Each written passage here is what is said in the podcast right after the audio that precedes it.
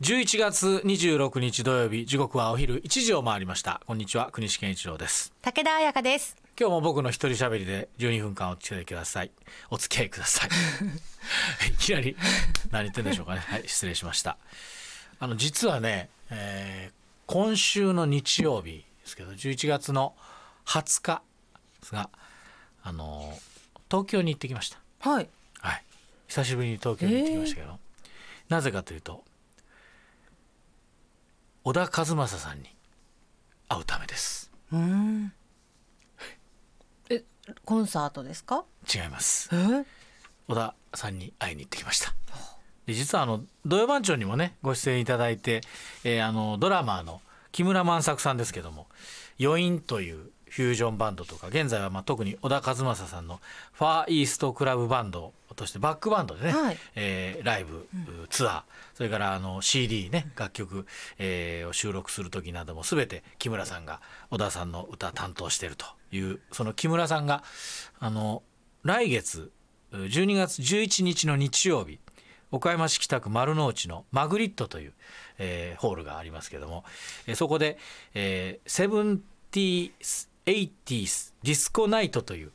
えー、イベントを行うんですけどそれはねオリビア・バーレルというカナダ出身で現在岡山在住の女性シンガーあのジュジュさんとか久保田利伸さんとか和田アキ子さんの、えー、サポートしていた実力派の歌手の方それからジェフリー・クエストというアメリカ出身の男性ボーカリストを中心に70年代80年代のディスコミュージックをなんと生バンドの演奏と歌声で皆さんでね、え踊って楽しもうというイベントなんです。でこの時の生バンドのドラムを木村さんが担当するということで、その告知に、えー、この前の15日朝耳ラジオ55に出ていただいた際にですねあ実はあの、えー、小田さん週末ライブのリハーサルするんだけど見に来ると言われまして、はい、え？そんなことがあるのかと。そして言っていいのかと、うん、でまあ、僕はね、まあ、なかなかこうあまりこう最近はねこうちょっと自分の立場も考えてあんまりこう県外に行くことは控えてたんですけどまあだけどこれ逃したらもう二度とないかもしれないと思いましてもうここはもう行くしかないということで、まあ、2つ返事で「行きます」と返事しまして。で、えー、東京はあ某所のスタジオで、まあ、リハーサルのいわゆるライブのリハーサルをすると、えー、いうことで。1時からリハーサルが開始だと。ですが、まあ、木村さんは1時半ごろ来てねという連絡がありまして、まあ、で10分前に、えー、到着しました。で、えー、スタジオの外にはあの小田さんの事務所の副社長吉田さんという男性の方がまあ出迎えてくれまして。えー、で今回のリハーサルというのは今年ずっと全国をツアー回った小田さんだったんですけども実は私が行った7月の讃岐市のあのテアトロンという、えー、野外のね音楽堂音楽堂というか音楽会場テアトロンで、えー、やったライブの直後にですねあのスタッフの方並びに小田さんがあのコロナにかかりまして、えー、その後のツアー一部ねあのすることができなかったツアーがあると。でその行くことができなかったのは沖縄ツアーだったんですけどでその沖縄ツアーに今月末に、え再びね、えー、行く前に小田さんがその自分の歌声の調整をしたいと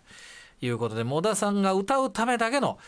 リハをすることになったそうでございます。なのでまあもう流れは全てもうね今回のツアーと同じなんでもうスタッフの皆さんバンドの皆さんも分かってるから、うん、まあ、バンドの皆さんは特に練習しなくてもいいんだけど小田さんがどうしてもやはりこう11月の前半で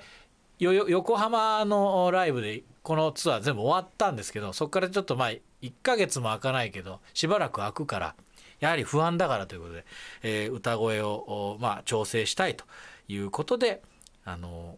もう皆さんは出来上がってるツアーのリハーサルだからまあ僕みたいなものを呼んでもねあまりこうピリピリすることもなく大丈夫だったからかなというふうに思っております。で、えー僕もその先ほど言いましたが7月に行った讃岐市でのツアー見に行きましたその時と同じ内容をもうそのままもうオープニングから、え歌っていくというものでした、でもあのもうつまりここがスタジオでで僕はそのはい副調整室というか、はいうん。まあ、副調整室っていうのはないんですけど、まあ、スタジオの外であ見学するところがあって、まあ、僕がその外にいてで小田さんはここにまあ座って、座ってとか立って歌ってるという至近距離に、うん。えー小田さんが、えーいらっしゃると。で歌ってると。でまああのその副社長の吉田さんにこういうリハーサルっていうのはあのこのようなあー人間に見せることってあるんですかって聞いたらまずありませんと。で、えー時にまあキー局の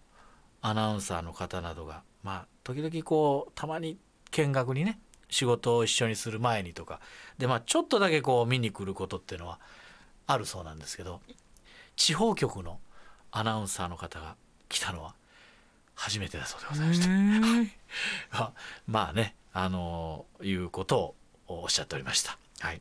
でまあちょうどその時行った時はね「愛を止めないで」というあのオフコースの歌をちょうど歌ってらっしゃいましたけども、えー小田さんの格好はね、えーグレーのトレーナーに、まあ、紺のデニム、えー御年75歳ということでございます。ただねあのコロナになった時はねすごく咳をものすごく咳き込まれてたという、えー吉田さんのお話でございましたけどでも実は、えーもう今75歳なんですけど、えー2019年の時よりは実は声が出てるんですと、えーこれが小田の驚異的なところだと吉田さんおっしゃってました。ただ、えー週刊誌とかにはですねまあ非常にこう心ないいい記事がねたくさん出てるんですと。えーいろいろとライブに行った方の感想だとかをまあ、えーそのままあ意見として載せたのか分かんないんだけどもう小田和正は声が出ない。それから歌詞をよく忘れる。もう終わりだなとかって、えー書かれてるんだって。もう本当にこう根も葉もないことを書かれて辛いっていうふうに、吉田さんはおっしゃってましたけども今も小田さんはその、え2日に1回はその事務所に出向いて、えー発声練習はもう欠かさないそうでございます。あの吉田さんとねずっとまあ僕と2人であの見てたんで吉田さんが僕と話す機会が多かったんですけど吉田さんはね1984年つまりあのオフコースが5人だったんですけど、そもそもは。そこから鈴木康弘さんが脱退して4人のオフコースになってから小田さんの事務所に入ったそうです。で吉田さんっていうのは明治大学であの硬式野球部に入っているぐらいもう野球ずっとされてて小田さんとはね草野球で知り合ったそうなんですよ。小田さんも野球やるんで草野球で知り合った時に小田さんのチームにこう助けに来てくれないか助っ人で入ってくんないかっていう。だからその小田さんと吉田さんの間に1人いてその人が吉田さんに頼んでから、えー小田さんの野球チームに入ったのがご縁で、えーまあ事務所に入ったと。ただ全くその歌の世界のことを知らない。もちろんギターだとそんなもん弾けないし、えーオフコースのこともほとんど知らなかったんですけども。で、えーよく意見の食い違いがあって、えー喧嘩もすごくしてきたそうなんですけどた,、まあ、ただ音楽業界じゃない感覚でこう何でも客観的に意見を言う姿勢が小田さんには良かったのかなというふうにおっしゃってました。まあ、オフコース解散の、えー時もですねもう最初はこう実はもう何も誰にも言う予定はなかったそうです。がせめてファンにはねファンの皆さんには伝えないとということを吉田さんが言ってファンクラブの会員だけにオフコース解散するということを伝えたとそこからこうメディアに広がったそうです。でまあ、えーオフコースのね解散ほど、えーしんどいことはなかったと、吉田さんおっしゃってました。まあでもその高みを目指してこう歌を作り続けていくバンドっていうのは多分いつか解散するものだというふうにおっしゃってました、まあ、つまり妥協をしたくない、えー妥協が始まったらもうそれ以上あのいいものは作れないと。なんかただ難しいところはこう自分たちがいい曲だなっていう曲がこう売れるというわけでもない。まあ、自分たちがこんな歌を出したいその思いだけでこう、えー作り続けていたと。だからたまたま自分たちがこういう歌を作って出したいっていう歌がたまたま時代の流れに乗って大ヒットすることもあるけどだからといってそのヒットの路線を目指すわけじゃなくて常に自分たちのお目線で自分たちがこう作りたい歌を、えー作り続けてく、えー来る中できっとその妥協というのはないわけですよね。妥協がないからこそ、おまあ、売れたり売れなかったりするんですけども。だから、えーやはりこう最終的に、まあ、解散という、えー選択肢に至ったんだというふうに吉田さんはおっしゃっておりましたけども再結成っていうのはあるんでしょうかという質問を吉田さんにさせていただいたんですけど以前小田さんがその台湾ツアーに行った時に質問を受けた時に、まあ、あの頃以上のクオリティのものができるならばあるかもしれないと、まあ、つまりまあ年も取って当時の勢いももうない中でえわざわざ再結成する、まあ、必要があるのかなと、まあ、つまりそんな感じでしょうね。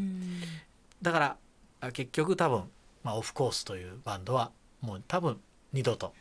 えー結成することはないんじゃないかなというふうに思っているわけなんですがまだ実は小田さんと会うところまで行ってません。確かに えー前段で今回は終わらせていただいて、えー今までありませんでしたが、えー後半は次週お届けすることで次週小田さんと会います。